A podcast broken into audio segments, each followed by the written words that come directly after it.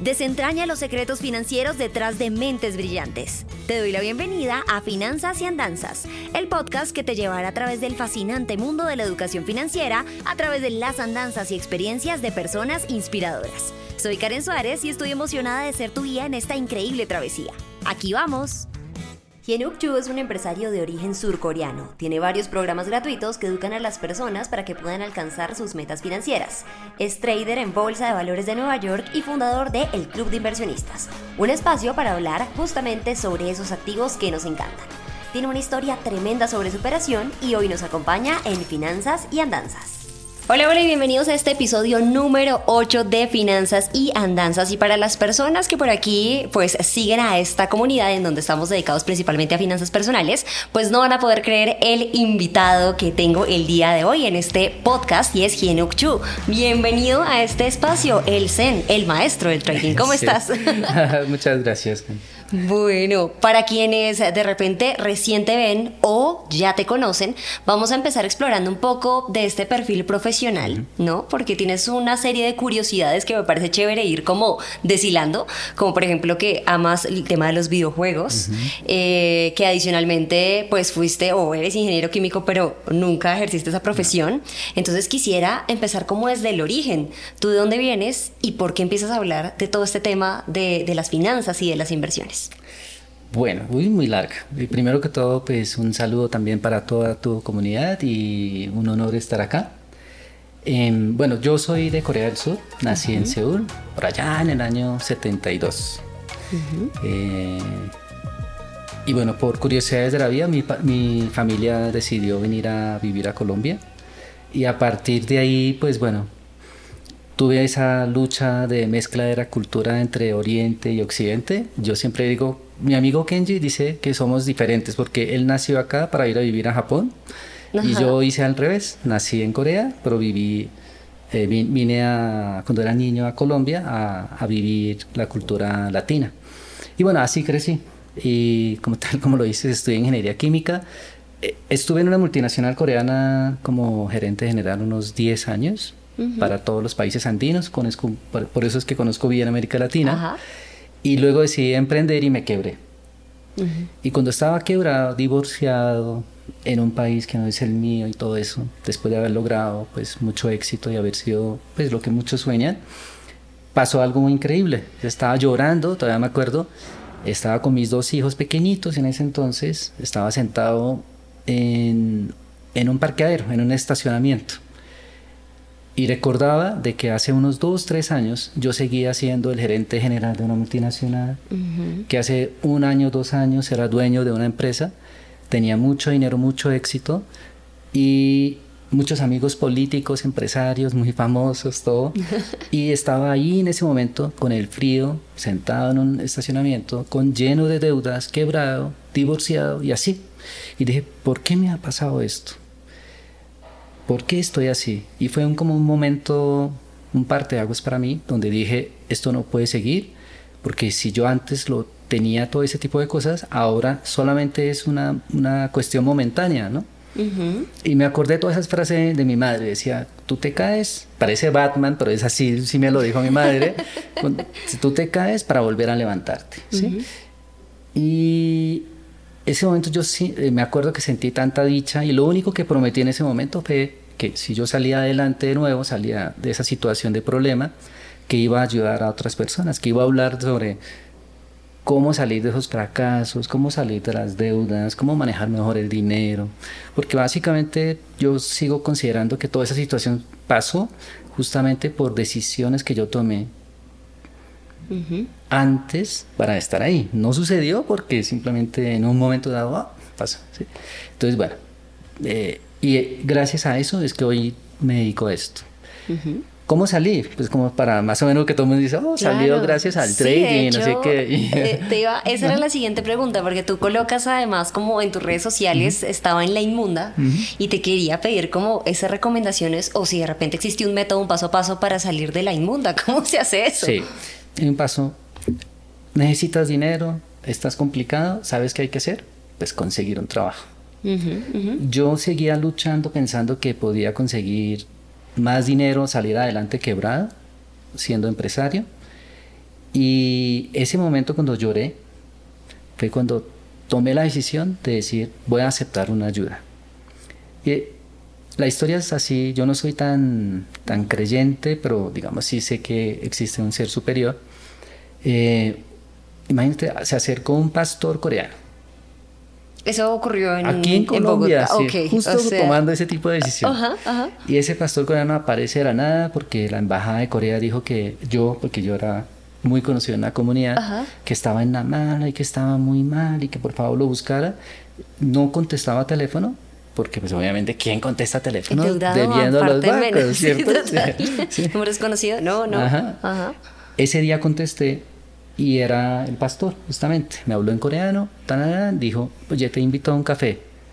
Y yo dije sí, solo por ir a comer, porque no tenía ni siquiera para comer. La historia termina en que él me dice, me cuenta una, una parábola donde una persona que estaba hundiéndose en una arena movediza pidió auxilio para salir. Y me dijo, tú lo que necesitas en este momento es, o sea, si entre más luchas, más vas a hundirte. Ahora tienes que extender la mano y pedir ayuda. Obviamente él me se estaba refiriendo a Dios, ¿no? ¿Sí? sí. Pero yo lo entendí bien desde mi punto de vista. Todos mis amigos me decían, mira, eh, consíguete un empleo, trabaja, ¿sí? Tú eres muy bueno, o sea, a ti te dan trabajo en donde sea, pues la verdad, ¿no? Si es que tenía un currículum muy bueno. Así que terminé de comer y lo primero que hice fue llamar a una amiga, que ya, la última que me había dicho, mira, ah, me están buscando esto en mi empresa, si te sirve. Llamé y dije, sí quiero. Era para un puesto de vendedor. Mínimo con comisiones, pero era en el sector químico. Entonces, digamos que de que no usé mi ingeniería química como... No es del todo cierto, tal vez. Sí, sí. Ahí. Pero era vendedor. Mm, me acuerdo todas las entrevistas, hasta el dueño de la empresa me dijo, oye, eh, con ese perfil y todo, yo no entiendo por qué quieres trabajar. Les conté la verdad, dije, estoy hacía dos días de morirme de inanición. O sea, voy a morir. O sea, tengo que trabajar. Pero lo único es que, y ahí donde está, Quiero darles tres años para que ustedes se den cuenta de lo que soy capaz de hacer y les prometo que van a notar la diferencia. Pero a los tres años yo me voy a ir. O sea, se los dejaste claros desde el inicio, sí, porque yo no soy, no sirvo, pero necesito este trabajo, pero en tres años sí les voy a, a compensar. Y efectivamente pasó. La historia es larga un poquito. Y, y, bueno, fuera de cámara, después te cuento con qué empresa fue y todo. Listo. Y, bueno. Lo siento, se no van a perder de la historia atrás de, pero por temas de confidencialidad. En el, en el siguiente video. En el siguiente, en la parte 2. Quiero preguntarte cómo haces tú ese cambio de, de mentalidad, tal vez, porque listo, digamos que eras eh, este gerente de la multinacional 10 años, luego caes en este periodo de, de mucha angustia, por supuesto, te vuelves a emplear, pero finalmente, pues te retiras a los 3 años, como dices, y empiezas a emprender. ¿Cuál crees tú que es esa clave, ese cambio de mentalidad? Porque hay personas eh, que dicen, yo no siento que pueda emprender, aunque quisiera, pero no siento que tenga las habilidades. ¿Crees tú que los emprendedores tienen ciertas habilidades a desarrollar o crees que es algo más como del ser? Bueno, yo creo que para, como cualquier cosa, el emprendimiento se aprende. ¿sí? Hay algunos que nacen con ese gusto, pero también se aprende. O sea, siempre y cuando eh, el objetivo que quieras llegar es eso, se aprende y se puede lograr. Conozco muchos que tú dirías al comienzo, no, no tienen ni... y son muy buenos empresarios. Entonces, no necesariamente. Lo que sí creo que es que hay una, una cosa que sí eh, la mayoría de los empresarios tenemos, o los emprendedores, es eh, las ganas por eh, solucionar problemas y vender. Son los, digamos, los que tienen éxito es porque tienen esas dos cualidades básicas, vender y, solucionar, problemas. Muy bien. Y mm, después de, todo esto que sucede, empiezas a, emprender y empiezas directamente con temas de eh, el mundo de las inversiones y del trading. ¿Es así? Mm, no, fíjate que sí, todo comienza con la despedida de mi jefe. Sí, porque cuando llegó el momento, dije, jefe, quedas despedido y en ese momento yo ya tenía montada la empresa en Estados Unidos. Así, así fue. Pues un emprendedor como que serial, ¿no? O sea, sigues. Y fue como en el mismo campo del negocio donde yo estaba. y donde trabajaba anteriormente en la multinacional, que era pues comprar y vender materias primas. Hacer trading. Sí. Básicamente compraba materiales, eh, metales, químicos, eh, comida, y es lo que básicamente lo que yo hacía. Compro a un buen precio para venderlo a un buen precio en diferentes partes del mundo. Entonces, con esta empresa en Estados Unidos empecé a ofrecer productos de China y de Europa y Estados Unidos hacia Latinoamérica. Y también exportaba productos de Latinoamérica, por ejemplo, no sé, por decir un ejemplo, lecitina de soya de Argentina hacia Europa. Ya. ¿Sí? Cosas por el estilo, ¿no? Entonces, eh, con esa empresa salí adelante. Ya, pues, cuatro años, tres años, ya estaba, pues, muy bien, o sea, por no decir eh, millonario, ¿cierto? Sí. Pero en esa fase eh, me acordé de lo que ya me había pasado. También tuve ese éxito de hace 3, 4 años donde fui empresario, ganaba mucho dinero. Me acordé de las quiebras y dije, esto no me puede volver a pasar. Entonces tengo que buscar otras fuentes de ingresos qué hacer con el dinero que he ganado, cómo lo voy a gestionar bien. Y ahí es cuando nace el tema de las inversiones. Ajá, ¿sí? Y siempre me ha gustado, me acordaba tanto cuando estaba en la multinacional, quería invertir. Fui a un banco aquí en Colombia que se llama Bancolombia, a, porque dije, bueno, quiero invertir. Y en el banco me dijeron, usted no está calificado para invertir. Simplemente me sacaron. Ustedes no están calificados para asesorarme a mí porque me dicen que no puedo invertir. Sí. sí, sobre todo si uno va, creo, como a estas instituciones tan tradicionales. Es como todo muy burocrático y lento, entonces es complicado. sí. Exacto. Y, sí tenía dinero, porque pues trabaja en la multi, tenía dinero, o sea, yo pensé que sí, y simplemente fui rechazado. Lo único que me acuerdo es que saliendo de esa reunión me compré un libro que se llama bufetología. Ah, ¿sí? Eh, bueno, y, me consumí ese libro, no entendí nada, pero me quedé siempre con ganas. Entonces, bueno, al tener el dinero, la empresa andando ya bien, dije, bueno, saltó la curiosidad y dije, quiero comenzar un poco sobre inversiones. Busqué temáticas de, de inversiones, de cursos y cosas por el estilo en internet y encontré un curso. Era un curso de inversiones, pero realmente era de trading. Ajá, sí. O sea, no era inversión, digamos, con valor fundamental, value, cosas de eso, sino era de trading, ¿sí? gráficos, técnica y eso. Yo no sabía en ese entonces, estudié ese curso y sin saber la diferencia, por ejemplo, de hacer inversión y trading, comencé pues haciendo trading. Ajá. Que es como algunos, pues la mayoría de hecho. Eh, la mayoría confundimos y comenzamos así. Sí y estando en esa comunidad me acuerdo tanto que pues era un alumno de esos como siempre yo soy muy como dicen mis hijos nivel asiático. Gran chiste. Sí, sí, sí, siempre de los de los como en Colombia diría de los como los nerdos los sapos cierto todo el tiempo publicando mira estudié esto y que te mando el resumen de este último libro que mandé no, ¿cómo así no vendías los resúmenes los regalabas no. los regalabas.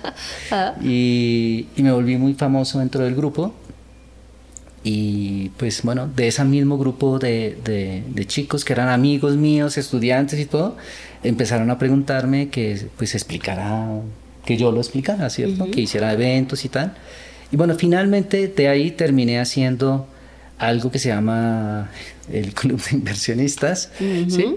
Eh, porque no quise hacer nunca un curso, porque dije, yo no quiero ser gurú ni nada de esas cosas, yo quiero, ¿sí? Sí, eh, pero sí quería como compartir con otros lo que yo sé hacer, lo que me ha ido bien.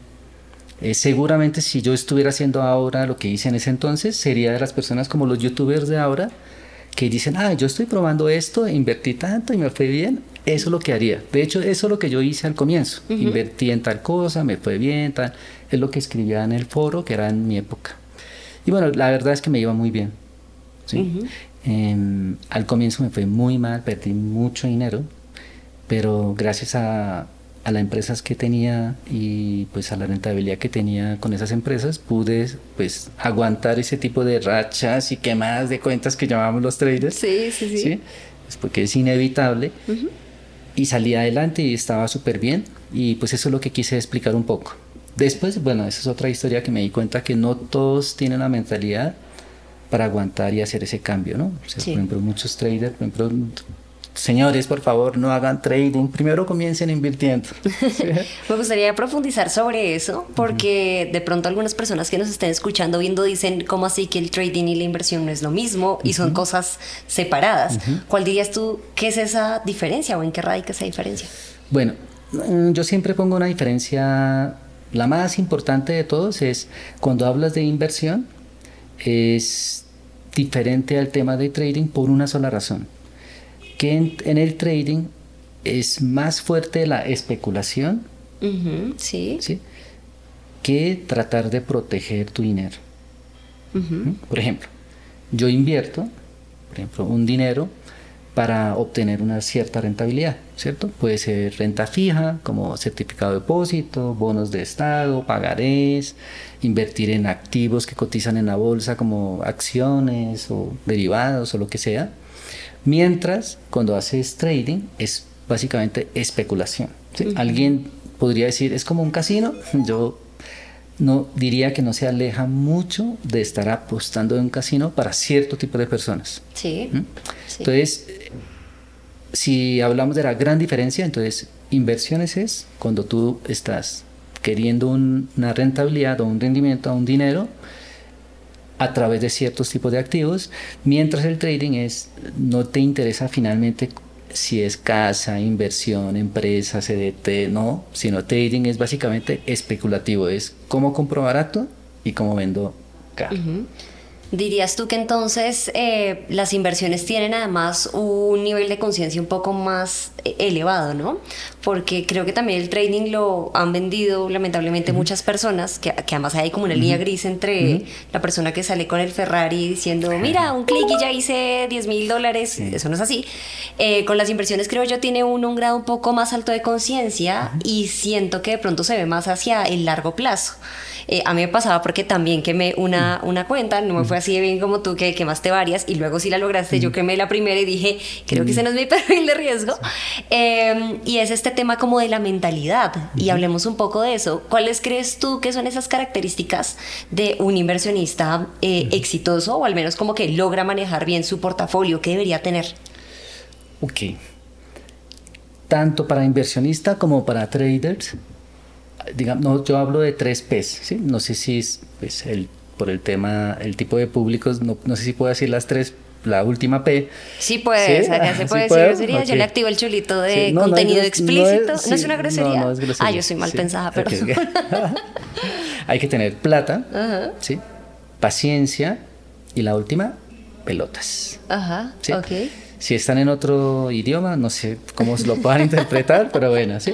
Pero bueno, esas son las tres. Entonces, por ejemplo, ahí es donde, digamos, radica mucho la diferencia entre ser inversor y trader, ¿no? Entonces, hablando de inversión, como en bienes raíces o en la bolsa de valores, y no en otras cosas, porque puede ser startups o lo que sea, pero si hablamos únicamente bienes raíces, bolsa de valores contra trading, es el tipo de monto y el tiempo de exposición, ¿no? Por ejemplo, tú no estás comprando una casa esperando que suba 30% en un año.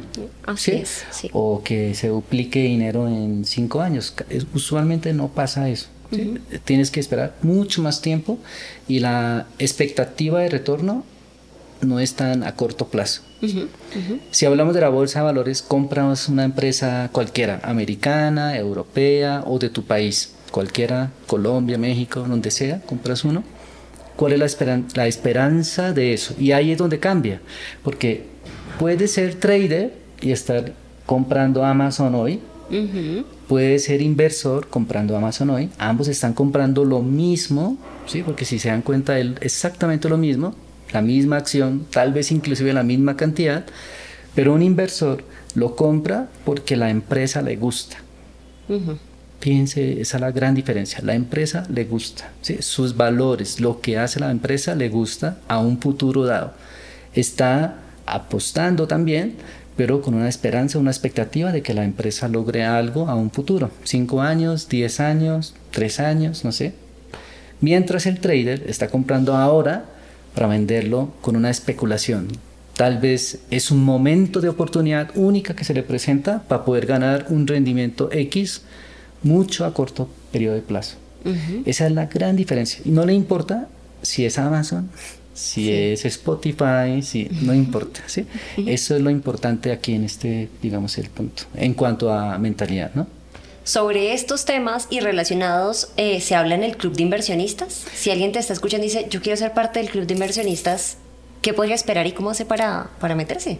Bueno, el club de inversionistas hoy día, ya después de casi ocho años, muchos ya entienden para qué está el club, ¿no? Yo siempre digo que en club hay cinco pasos. Y es cuando entran, lo primero que le decimos es, no pienses más en temas de trading ¿Sí? Es lo primero. Cero. Desaprender. Sí, cero trading. Paso número uno es aprender a, eh, ahorrar. O sea, básicamente es gastando menos de lo que ahorra. siempre le decimos lo mismo, son pasos muy simples. No es que no tengas dinero para ahorrar, es que primero estás gastando y luego esperas ahorrar cuando deberías ahorrar y con lo que te queda gastas. O sea, simplemente es una cuestión de prioridades. Te lo dice alguien que tenía mucha deuda. ¿Qué pasó por ahí? ¿Qué pasó por ahí? O sea, no es que, simplemente por decirlo. Número dos es que cuando ya logres ahorrar, ya puedes comenzar a invertir, ¿cierto? Porque te, te queda un excedente, algo te queda, entonces, ¿qué vas a hacer con eso? Porque no lo vas a dejar ahí. Pues ahí es cuando empiezas a invertir. ¿En qué? Pues según tu conocimiento y la experiencia que tengas y el perfil que tengas, ¿no? Según tu perfil de riesgo, la experiencia que tengas, inviertes en cosas que deberías invertir, casa, negocio, en la bolsa, lo que sea. Y luego, si ya, ya empiezas a construir tu futuro, ya tienes tus objetivos muy claros de inversión, todo ese tipo de cosas, ya lo tienes todo en marcha y quieres aventurarte, especulando, tal vez ganando un poco más de dinero o perdiéndolo todo también, porque eso es lo que usualmente sucede, quieres especular tu dinero, bueno. Pero es como el último, último paso la última instancia. sí, sí, Lo que pasa es que muchos, como tú lo dices, comenzamos en el último paso, en trading, ¿sí? como, como yo, como tú, que equivocadamente eh, comenzamos por ahí. Pero bueno, es una de las cosas grandes que hacemos. Yo creo que si alguien me pregunta qué es lo más grande que ha logrado CDI, es eso, es como que darle ese paso. Y así, pues, mucha gente que sí les gusta el tema de trading, pero como siempre, al menos debería tener esos cuatro puntos, cuatro pasos ya asegurados para que pues, el quinto sea mucho más entendible, ¿no?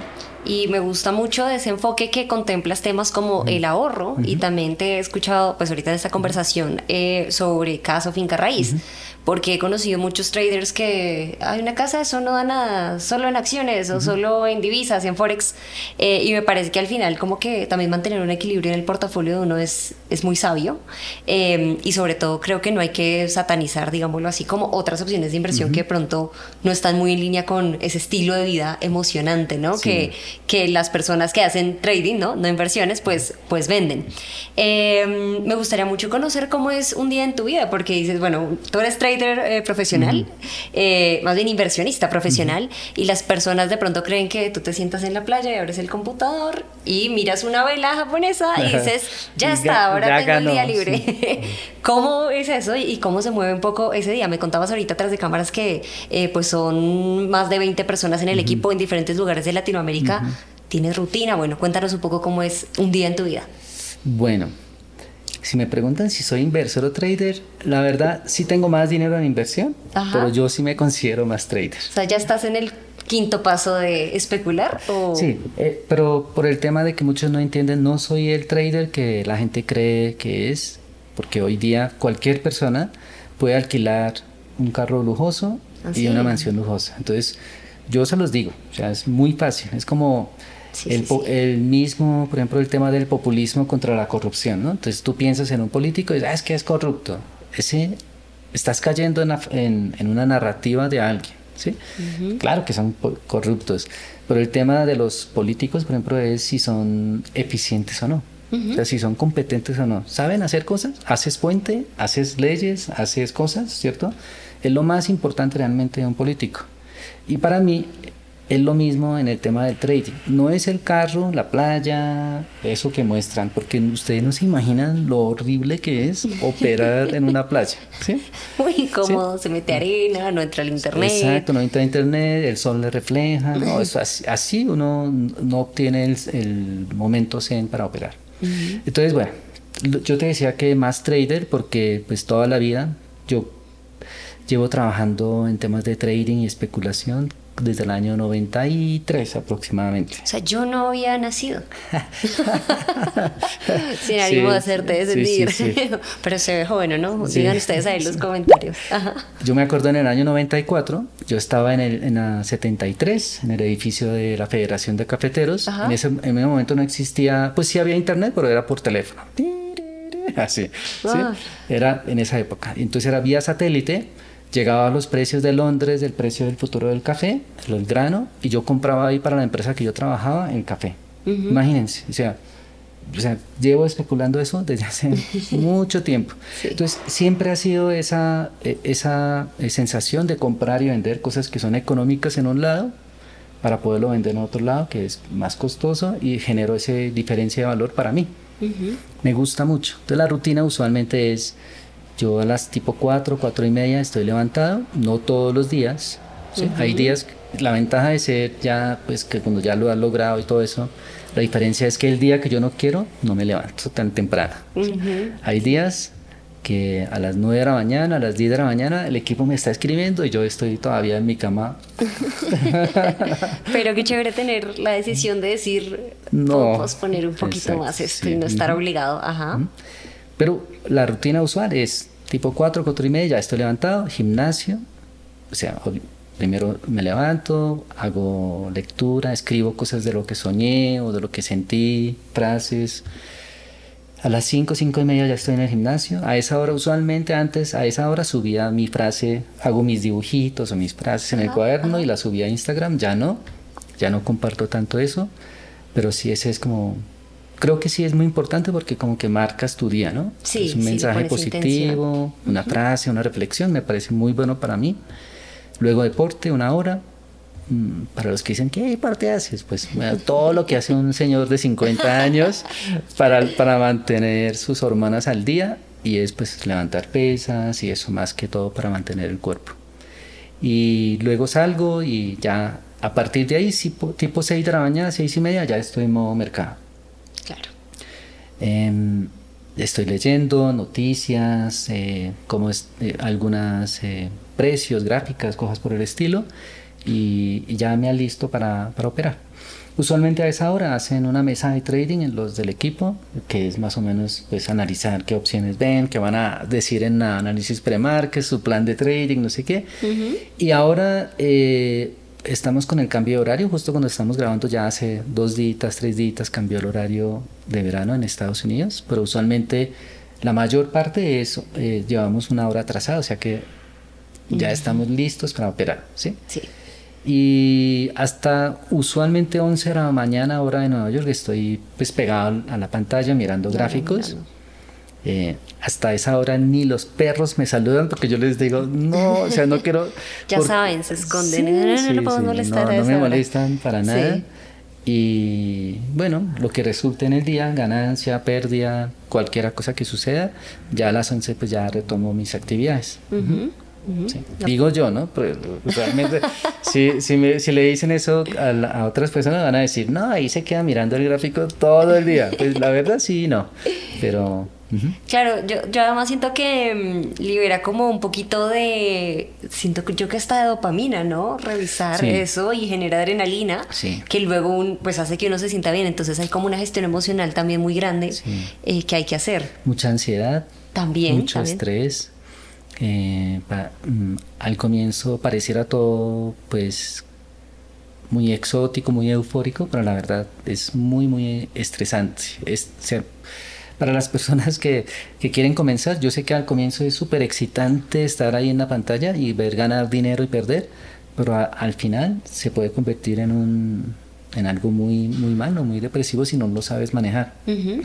Sobre todo porque, bueno, tú tienes como tu, tu mesa de, de inversionistas que revisan como de una manera un poco más social, pero también el trading es un poco solitario, ¿no? Porque alguien quisiera como meterse en su computador y de pronto se queda pegado a la pantalla todo el día de manera nerviosa revisando, entonces creo que también hay que hacer un trabajo muy fuerte de, de gestionarse emocionalmente em, y bueno, sobre todo también de, de, blindarse un poco, ¿no? Con, con las emociones con los resultados que pueden ser buenos o no tan buenos. Mencionaste hace algunos minutos eh, como, como un término que me gustaría que le hiciéramos zoom y tú dijiste, uno no encuentra el momento zen para invertir ahí. ¿Qué es el momento zen? bueno, ese es el momento que fluyes. Yo digo, todos hemos tenido ese momento en alguna vez en nuestra vida. Y si no lo has tenido todavía, yo los invitaría de corazón que tienes que buscar ese momento. Porque hay un momento en el cual tú sientes que lo haces muy bien. Sí, que, que tú, tú eres el dueño y controlas en ese momento las decisiones que tú estás tomando.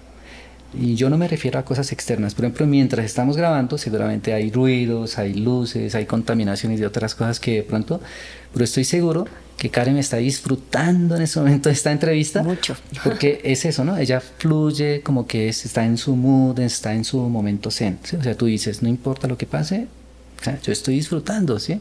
Qué delicia escuchar a a un orientar hablando como Rolo. Eso sí, es bien particular. Entonces, eh, sí, me dijo que no, seguí, no me seguía y sí, sí me sigue o cosas así. Tras de cámaras me dijo, yo no he visto mucho. Y luego, ¿saben qué me dijo? ¿Dónde fue que te casaste en tal día? Yo dije, no, sí, revisa. Me dijo mentiras. Ese es el momento zen, claro, como ese estado de flow, donde uno disfruta y siente que está haciendo bien las cosas además. Bueno, intuyo que tu mercado favorito es de acciones porque lo has mencionado varias veces eh, y esta pregunta es un poco odiosa porque hay personas que no tienen cosas favoritas, pero pronto alguna acción a la que le tengas eh, un amor especial o alguna empresa porque tú dices, a uno le tiene que gustar la empresa.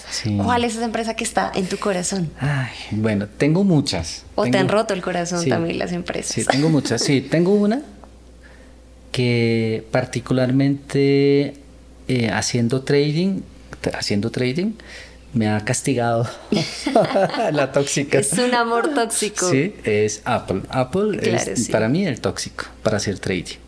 Pero para hacer inversiones eh, siempre ha sido Microsoft.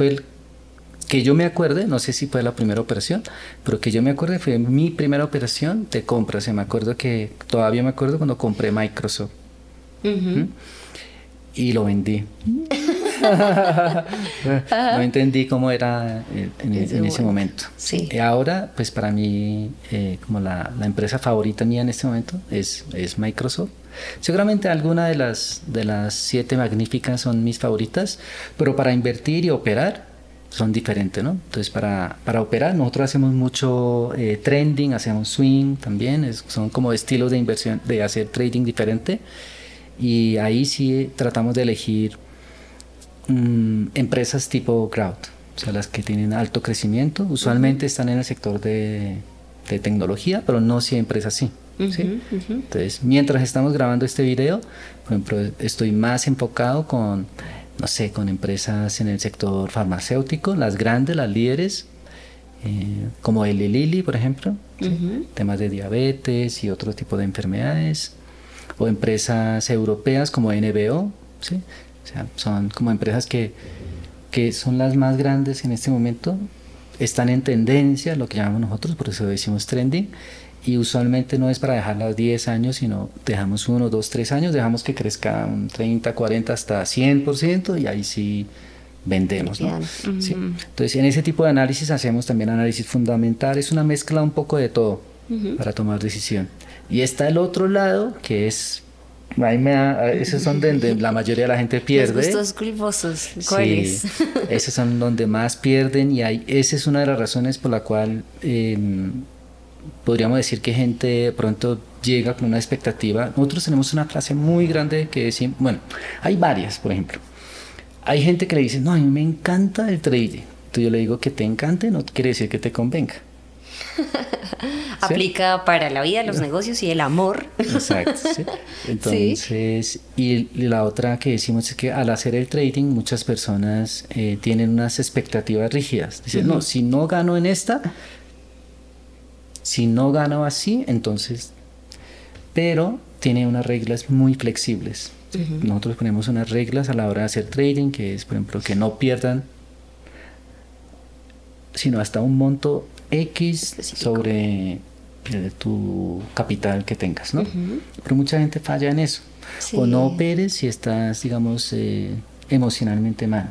y opera. ¿sí? Terminan con la pareja y están ahí en el mercado para vengarse y te van... yo, yo, si no me tienes que decir, yo sé cuál va a ser el resultado, ¿sí? Y entonces es un poco eh, cómo, nos, cómo nos acercamos al, tema.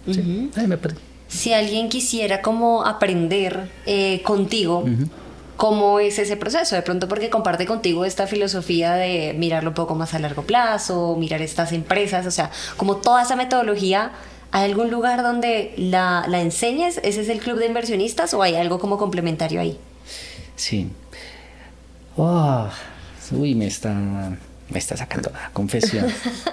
Lo que es que... Pues vamos a tener acá una exclusiva. Muchas gracias. Es que muchos, muchos, muchos dicen que, que, que, que, maestro, que quieren aprender de mí. Muchos me buscan como mentor, pero yo siempre les digo lo mismo. Para que seas mentor de alguien, primero esa persona te, lo, te tiene que aceptar y esa persona estar dispuesta a ser mentor. Sí, sí. Por ejemplo, entonces yo siempre digo, yo no soy mentor. ¿sí? No quiero ser ni gurú, ni mentor, ni coach, porque ni me he certificado como coach, ni soy, ni quiero ser mentor de alguien, ¿sí? Pero entonces, ¿qué haces tú? Porque pues finalmente si no tienes cursos y tal, porque a mí me enseñaron algo en, en mi país de nacimiento y es que si tú quieres aprender algo, tú tienes que esforzarte. O sea, yo no voy a ser el profe o el coach o el mentor que va a esforzarse para que tú aprendas. O sea, está más del lado del estudiante. Claro, sí. Entonces, usualmente van, digamos, no sé, a la sala de trading del club de inversionistas. Entonces, usualmente preguntan, bueno, ¿y esta vela japonesa qué es? Yo digo, eso está en el libro tal, debiste haberlo estudiado. Entonces me dice, pero no es tu... Deber enseñar. Deber enseñar. Y digo, yo te enseño cómo se opera. Pero si no entiendes qué es una vela, eso no es problema mío. O sea, tú tienes que estudiarlo, ¿sí? Ajá. ¿Sí? Entonces, mm, a mí me parece que es válido y funciona en el emprendimiento, en una empresa, tú llegas como, no sé, ingeniero químico a una refinería y tú no tienes que preguntar, ¿y qué es una bomba? Deberías saberlo, ¿cierto? Sí. En el trabajo te van a enseñar en campo cómo usarlo. ¿Sí? Cómo, cómo, funciona la succión de la bomba, cómo hay que cebar la bomba, no sé qué, todo ese tipo de cosas. Y ahí aprendes eh, de otros temas que realmente del problema del día a día que en los libros o en la clase no te dicen. Entonces, ¿qué les recomiendo a todos cuando quieren iniciar? Consuman libros. Muchos libros, es la lección más barata. Inclusive pueden encontrar hoy en día con el internet, pueden encontrar hasta pirateado. No estoy diciendo que pirateen, pero ¿sí? Pero incluso podrían. Incluso podrían, ¿sí? Entonces, cuando alguien me dice, tengo 100 dólares o tengo 1000 dólares, ¿en qué invierto? Yo les digo, ¿eres novato? Me dice, sí, entonces cómprate libros. Cuatro o cinco libros. ¿Quieres ser inversionista en bolsa de valores estilo fundamental? Cómprate el libro El inversor inteligente de Benjamin, Graham. ¿sí? el, el, profe de Warren Buffett. ¿sí? Es el libro básico, principio para todos. Oh, ok. ¿Sí? Quiero aprender de trading. Entonces, bueno, hay varios libros, pero depende de la capacidad económica, pues puedo sugerirte uno o dos libros. Y por ahí es donde se comienza a entender un poco sobre, sobre tanto de análisis técnico, como de mentalidad, como gestión de riesgo, que es lo mínimo que tienes que saber para iniciar. Si no sabes eso y esperas que alguien te lo enseñe, ya, sé cuál va a ser el resultado. Y ahí digamos que no hay que poner un sobreesfuerzo de parte mm. de uno Sí, pues tampoco hay como esa reciprocidad que incluso también es como energética. ¿Dirías tú eh, que alguien pudiera vivir 100% de las inversiones? ¿Es eso posible? Sí, depende del monto, depende del país que vivan y también depende de la expectativa de vida que quieran tener. Entonces, por ejemplo, yo pongo el ejemplo. A una persona, eh, como gasta un dólar, gastas un millón. Siempre tengo el mismo dicho. Entonces, si tú eres de las personas que tienes necesidades infinitas, pero deberes finitos, entonces, o derechos finitos, entonces hasta ahí llegaste. Porque no va a importar cuánto ganes en lo que hagas, nunca te va a alcanzar el dinero, no va, no va a poder vivir. ¿Mm? Eh, el mejor ejemplo es este cantante famoso que le quitaron el contrato de, Adidas. Ajá, sí. Puede ganar lo que sea, tener la riqueza que sea, pero si eres así, si el ser que eres, pues no te va a alcanzar el dinero. Como cualquier persona muy famosa, voy a poner el ejemplo, un actor muy famoso, el actor de Matrix, ¿cierto? Keanu. Keanu, por ejemplo, puede ganar mucho dinero, pero su vida es muy frugal. Ya no es porque es una decisión, ¿cierto? Así es. Entonces, no digo que uno extremo ni otro, pero es como que para que vean más o menos. Cuando me dicen, ¿puede vivir del trading o de las inversiones? Claro que sí, pero depende de qué es lo que tú quieres realmente. Bien. Entonces, construye primero eso. Y primero, yo quiero vivir así, porque una persona que en este momento gana mil dólares y me dice que quiere vivir a todo dar, ah. también va a generar creo que frustras, frustración un poco, ¿no? Seguramente. no, no vivir como quieres, pero también estar como alimentando esto constantemente, ¿no? No va a alcanzar nunca, lo que tú dices es, es cierto. Sí. Eh, hablando de gustos, eh, ¿tienes gustos culposos? Porque mm, has dicho en tus redes sociales que eres bastante geek, fan de Guerra de las ah, Galaxias, de los juegos. Veo por allá al fondo a Bowser de Mario Bros. Sí.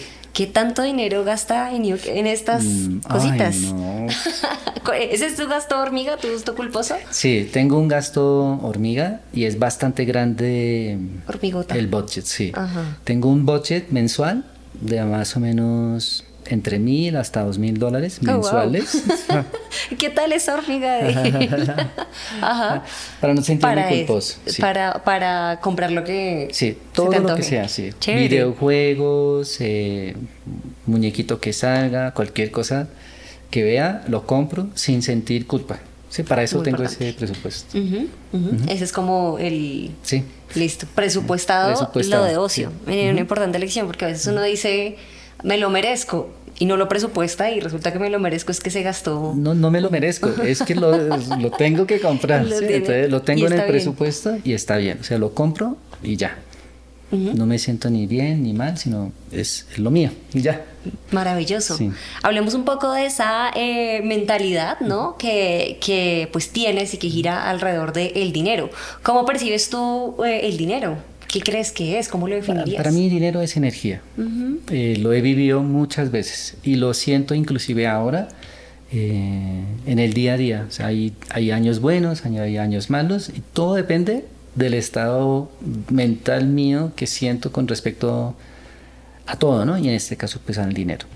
Y si no sienten que es energía, si todavía sigues pensando que es algo físico, cuéntalos. ¿Sí? Seguro tienes todo en el banco, o sea, tú sabes que tienes es porque está impreso en una pantalla de computador o en un celular que tienes X monto. Pero lo puedes contar, o sea, tocar físicamente. Ahí, ahí está. ¿Qué pasa si cae, no sé, un meteorito y se acaba todo y yo no existe todo ese dinero que estaba en el celular, ¿dónde está? O impreso en una hoja, ¿dónde está? Es imposible, ¿cierto? es, realmente es como energía. ¿Y por qué energía? Porque es esa energía que tú recibes de retorno o puedes recibir de retorno frente a algo que ya diste. Entonces, por ejemplo, eh, cuando compro algo, es una experiencia. Si, por ejemplo, eh, por decir un ejemplo, en la oficina donde estamos, cuando lo tomábamos para arreglar, compramos y lo destruimos todo para volver a hacerlo tal como yo lo quería y casi, casi ocho meses en eso, ¿no? Mucha inversión, muchas reuniones y todo. Y, lo chistoso es que el dueño de este edificio, nos escribimos y, son una pareja de colombianos y mexicanos que viven en México y bueno, es como, yo quiero que me lo vendan, ¿sí? O sea, entonces yo quiero quedarme con la oficina porque pues, pero ya les he dicho, lo mismo de siempre, si me siento bien en la oficina, si va todo muy bien, estoy muy interesado en adquirirlos y, digamos como que es todo de la misma energía, ¿no? O sea, como que tú atraes a las personas que necesitas. Entonces, como hablábamos con lo de Carlos Devis. ¿sí? Ajá, sí. De hecho, es que tiene unas amistades que ahorita me gustaría que ustedes dijeran cómo se conocen. Carlos Devis es uno de ellos. Ahora te muestro la foto donde me hace el coco así desde atrás. Chévere, sí. Eh, entonces, eh, Carlos, hablábamos un poco sobre de cómo puedes comprar una casa sin tener eh, préstamos de un banco. ¿Cómo puedes comprar casa sin tener dinero? Y entonces es eso, ¿no? Es simplemente búsqueda de energía, realmente sí lo puedes lograr. Entonces, inclusive esta oficina es como que no voy a necesitar de un banco, voy a comprarlo, fíjate si las cosas llegan a suceder y seguramente va a ser el mismo dueño que me va a financiar. Ajá, ¿Sí? Ah, es porque tú tienes dinero. No, es cuestión de energía. El dinero va y viene y puede que dure dos años, tres años. En el calendario grande de tu vida, si cada año de tu vida fuera un cuadrito, serían, si yo voy a vivir 100 años, son 100 cuadritos y si yo tengo 50, apenas voy en la mitad, todavía me quedan 50 cuadritos. Todo lo que ya pasó y me pongo a mirar y digo, dos años de quiebra, tres años de quiebra. Y la, mucha gente en esos dos, tres años se quedan muertos y atacados, cambiando su forma de vivir por algo que pasó en dos o tres años. Mal la relación de pareja porque pasó dos o tres años con alguien que no era. Siete años de mal matrimonio divorcian y quedan afectados por toda la vida. Cuando tienes 100 cuadros, solo 7 cuadritos de tu vida cambia todo el futuro. No es posible. Todo es nivel energético y pues el dinero obviamente es energía. Así como a veces cuando uno de pronto, eh, no sé, eh, ha escogido mal su pareja y uno a veces piensa como, pues es que siempre me tocan este tipo de, de tipos o de, mujeres, eh, asimismo tiene uno un patrón del dinero, que siempre dice, es que nunca me dura la plata o no sé por qué se me va siempre de esto o siempre me pasa una emergencia cuando logro ahorrar y mi plata se va. ¿Tienes algunos ejercicios o tal vez recomendaciones para las personas que quieran sanar de pronto esta relación de energía con el dinero? ¿Tendrías algunas sugerencias? Sí, eh, hablábamos ahorita también de, una de las profes que tenemos en CDI, en los eventos, que es Liliana Zamacona. Es profe de Place. Eh, ella habla de un, de un curso, un taller que ella hace, se llama eh, Heridas eh, Financieras. Ajá. Es súper interesante. Yo nunca había visto ese, desde ese punto de vista hasta que ella lo comentó en una charla. Y, y bueno, todos tenemos esa idea.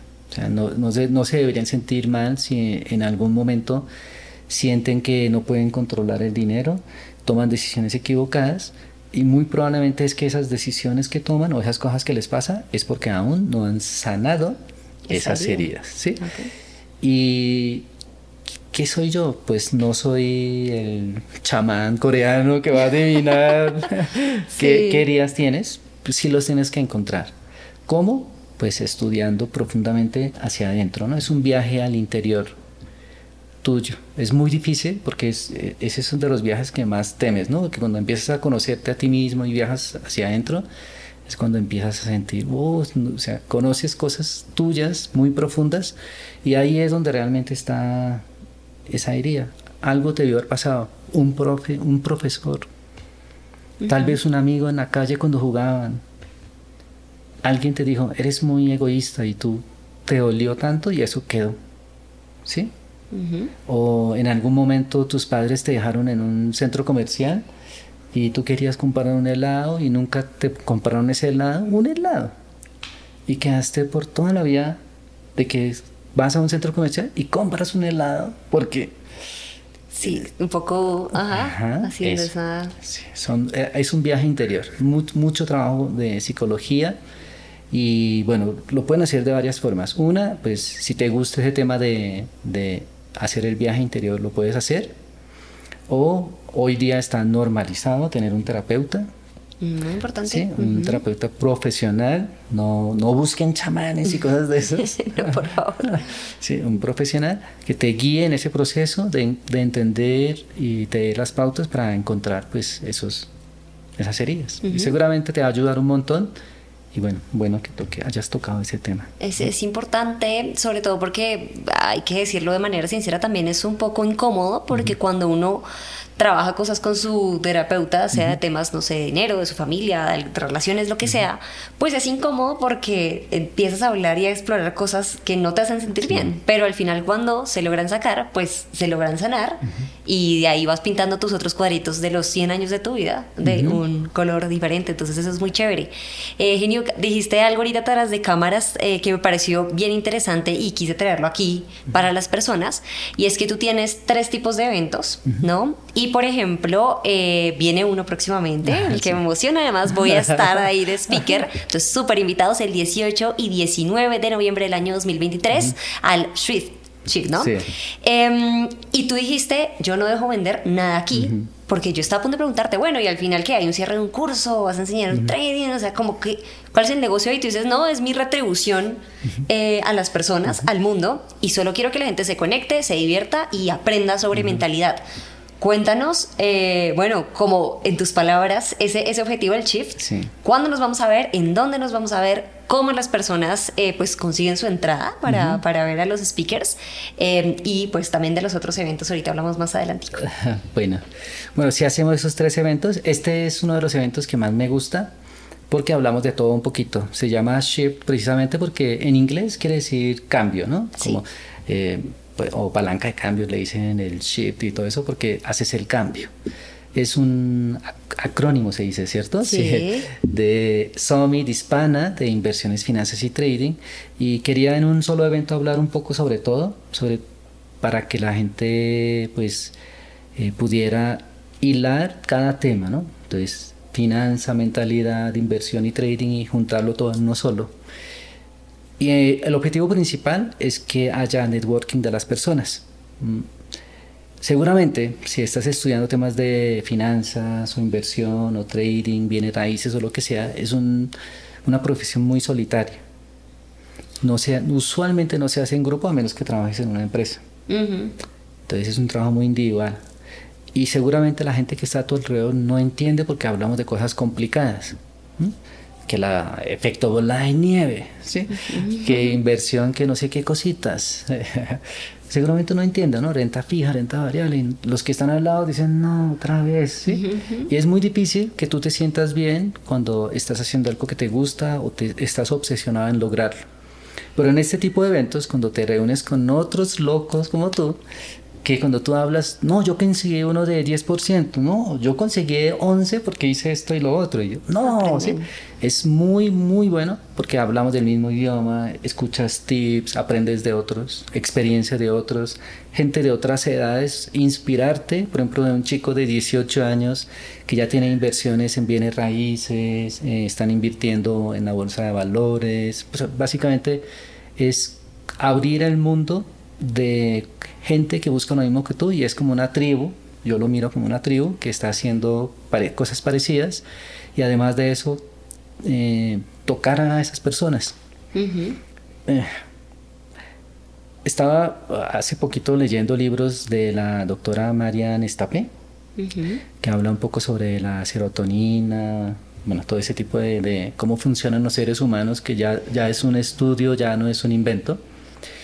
Y, aunque no lo crean, cuando se van a esos eventos, yo le decía a Karen, obsérvalos, porque quiero que veas cómo, se, cómo es la gente que habla de finanzas. Yo dije, eso parece casi una secta de multinivel porque se abrazan y están felices. Pero es cierto, porque a veces estamos en la misma ciudad, en el mismo país, y no nos, no nos reunimos, el tiempo no nos da. ¿sí? Estamos totalmente contagiados por temas de medios redes sociales y demás, y no tienes tiempo para ti. Pero estos eventos hace, lo que hace es tener tiempo para ti, ¿sí? tenemos, tengo muchas, muchas alumnas del club de inversionistas que son mujeres, le decía a Karen, y usualmente son amas de casa. ¿Saben por qué? Porque tienen tiempo. Es el día, exacto, es el día donde pueden dejar a sus hijos pequeños con sus maridos y se van a hacer algo que les gusta. ¿sí? Y no saben, porque dicen, o sea, usualmente es casi imposible decir, mamá se va, ¿sí? Pero esta vez sí es, mamá se va a su evento del año, ¿sí? O sea, ¿sí?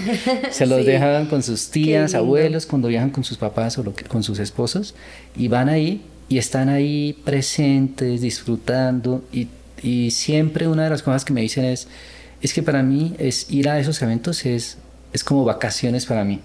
¿Mm? Y, y, es por eso, básicamente, que lo hacemos, el legado. No creo que muchas personas lo hagan. Y pues bueno, para mí es como una contribución a los, a los de la comunidad, pues por haber hecho ese esfuerzo también, ¿no? Así como soy tan, tan fuerte, tipo oriental, diciendo, ahí están los libros, estudianlos. Pero en este tipo de casos, son, los eventos son magníficos. sí lo, lo, vas a vivir. Sí, lo, tú lo vas a vivir, después vas a decir, no, todo lo que haces. Sí, sí. De pronto le estamos creando mucha expectativa. No, no, no, yo estoy muy emocionada y, bueno, pues agradecerte aquí también eh, públicamente por la, por la invitación, me honra mucho.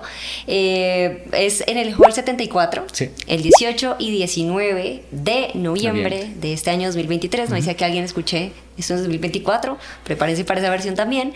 Em, es un evento de dos días en donde pues ustedes ya saben, como dijo Gino, pueden ir, conectar, conocer sobre mentalidad, hablar con otras personas sobre lo que también están haciendo y sobre todo pues que va a concentrar pues un grupo bien bien eh, interesante de perfiles muy diversos que vamos a hablar tanto sí de inversiones eh, como de mentalidad, emprendimiento, neurofinanzas, mejor dicho, ahí va a haber de todo. Y para que ustedes como que puedan explorar más el evento y, meterse un poco más, les voy a dejar en la descripción de este podcast pues el enlace para que puedan ir eh, y adquirir pues su entrada. Y nos vemos entonces eh, ya en un par de fines de, semana. Em, y tienes como otros, eh, este evento además no es la primera versión, ¿no? Ya ha estado, me dices, en Madrid, Ciudad de México. Buenos Aires. en toda Latinoamérica. Sería la tercera vez, tercera vez que hacemos. Exactamente, entonces ahí está. Y de los otros dos eventos para que las personas lo tengan en el radar. Sí, y los otros eventos es un evento sobre trading e inversiones únicamente, que recién lo hicimos ahora en Ciudad de México, en Citibanamex. Usualmente suele ser entre julio y agosto. Y a comienzo del año hacemos otro evento que se llama FIRE. Me copié de, del movimiento FIRE de, de, Estados Unidos. Pero sí es para las personas que la primera vez que tienen ese contacto con ese término de libertad financiera, yo en ese evento trato de explicar que la libertad financiera no es como lo que todo el mundo piensa que es, ¿no? Los, los aterrizo un poco más, temas eso, eh, estoicos, básicamente son, comenzamos con un tema estoico, eh, bueno, pero es súper divertido. Es mucho más fácil de digerir porque no hablo de renta fija, renta variable, nada de esas cosas. Entonces, igual ahí está como para las tres personalidades estos, estos tres eventos. Vamos con esta eh, ronda de, preguntas que pueden ser oh. fáciles o no. Puedes decir no tengo favorito o oh, paso, lo que oh, sea. pero listo. Em, bueno, empecemos con una, una chévere. Comida eh, coreana favorita? O sea, ¿qué debería probar un colombiano que diga, yo nunca he tenido contacto con la cultura que debería probar de pronto? Bueno, la verdad son muchas. Muchas, Sí, sí. Pero ¿qué le gana a la giaco de la bandeja paisa?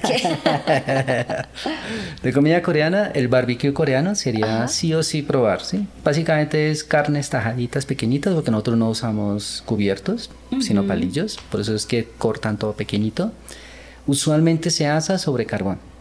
Ajá. Eh, y se come en un taco hecho con lechuga. Entonces puede ser lechuga romana, crespa, la que sea. Usualmente en Corea usamos hojitas de, de ajonjolí. Las ponemos encima, le echamos picante o cualquier acompañamiento, salsa y derecho para la boca. es bien rica, ¿sí? Súper, ajá. Em, un libro, no sé si tienes algún favorito o al menos algún recomendado. Yo, yo tengo un libro favorito mío, es de hecho es mi autor favorito, es de Isaac Asimov, es, eh, es una serie realmente, pero el que más me gusta es Fundación, la primera. Se llama así, Fundación.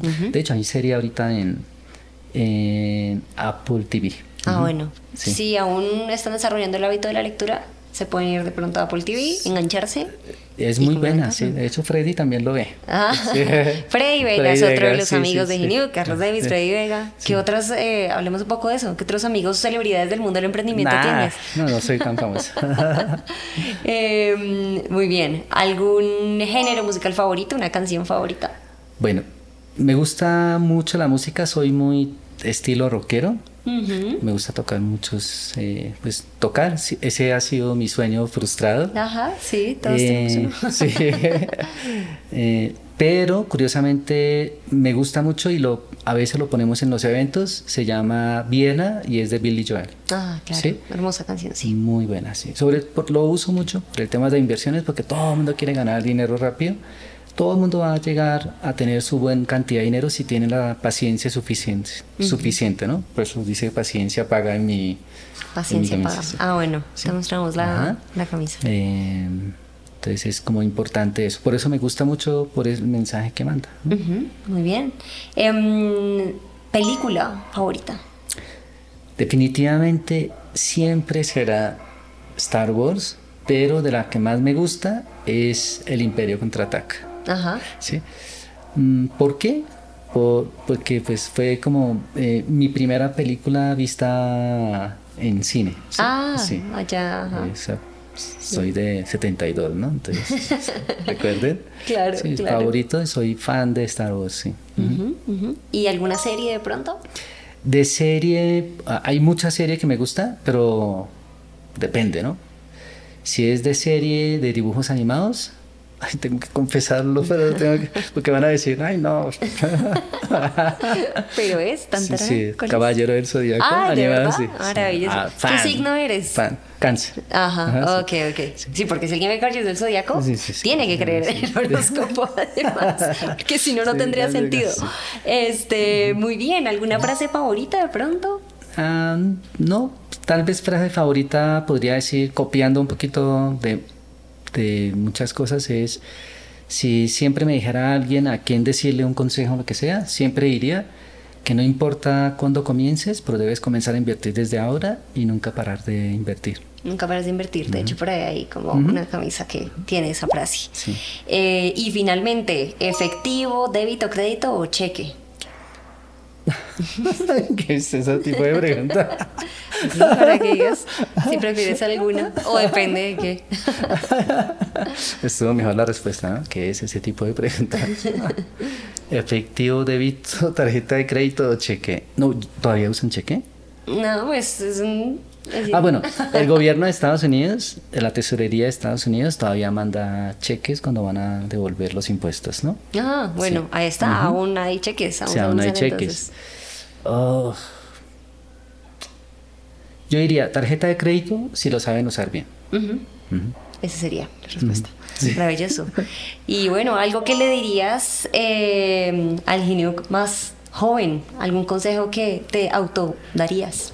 Ah, que mm, no importa el problema que estás pasando, keep going. sí. Hacerle. Sí. Bueno, Hinuk, ha sido de verdad un gusto tenerte en Finanzas y Andanzas. Gracias por recibirnos en tu oficina. Eh, un espacio muy chévere, te va quedando chévere. Ojalá lo puedas comprar. Ahí estaremos como revisando. Y no se les olvide que nos vamos a ver el 18 y 19 de noviembre en el Hall 74 en la ciudad de Bogotá para este evento, el Shift y gracias de verdad por aceptarnos pues esta invitación a Finanzas y Andanzas. Muchas gracias por tu invitación. Bueno, ahí quedan entonces ustedes con este episodio para que lo repasen, lo compartan, pero sobre todo también para que vayan y sigan las redes sociales de Ginuk, del Club Inversionista eh, y bueno, de todos los proyectos ¿no? alternos que haces al mismo tiempo en todas partes. Muchas gracias. Muchas gracias, Karen. Chao. Chao. Esto fue Finanzas y Andanzas, el podcast que desentraña los secretos financieros detrás de las mentes brillantes. Soy Karen Suárez y nos escuchamos en un próximo episodio.